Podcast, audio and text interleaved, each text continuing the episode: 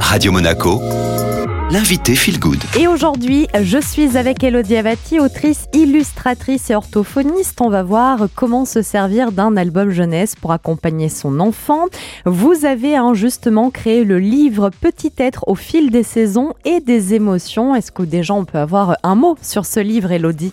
J'ai désiré ce livre pour euh, changer en fait de traitement euh, des émotions. Et je me suis dit que finalement la nature et ses éléments euh, donc naturels, la pluie, le vent, le soleil, etc., sont générateurs d'émotions et d'abord de ressentis plus ou moins positifs pour l'enfant, mais toujours constructifs. Donc je me suis dit, bah, Elodie, tu vas partir de là pour créer un livre destiné aux parents qui voudront accompagner au mieux leur tout petit. Puisque vous parlez d'accompagnement, Elodie, est-ce que les parents sont de bons pédagogues pour leurs propres enfants? C'est le meilleur du monde.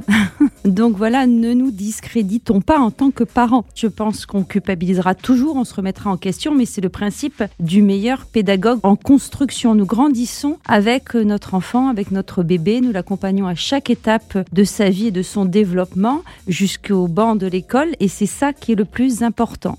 Donc ce livre est conçu également dans cette optique-là. Comment est-ce qu'on peut utiliser votre album jeunesse quasiment dès la naissance de l'enfant? Alors l'enfant donc est sorti du ventre de maman. Il va mettre euh, au fil des jours, des premiers jours, des images sur les sons et les voix qu'il a entendus. Donc petit à petit, un signifié, ça s'appelle euh, du sens tout simplement, sur le signifiant qui était le son ou le bruit entendu. Et petit à petit, au fil des semaines, puis des mois, jusqu'à trois mois où il est un peu végétatif et plutôt passif, le bébé, il va donc euh, enregistrer, c'est-à-dire qu'il va commencer à construire des outils pour comprendre comment ça se passe dehors. Pourquoi pas d'abord le lire au sortir du ventre de la maman Donc toujours pareil, maman, papa, la, mamie. Hein. on peut étendre le champ des possibles avec des personnes référentes, évidemment bienveillantes et rassurantes. Et puis petit à petit, euh, montrer les images sans rien exiger parce que c'est impossible au bébé qui va pointer son regard de plus en plus affûté sur les images très colorées, très parlantes qui vont avec euh, le texte. Elodie, merci euh, d'avoir été avec nous. On se retrouve d'ici quelques semaines. Si vous voulez réécouter cette interview, elle elle est disponible en podcast sur toutes les plateformes d'écoute en tapant tout simplement Radio Monaco Feel Good et c'est le retour de la musique.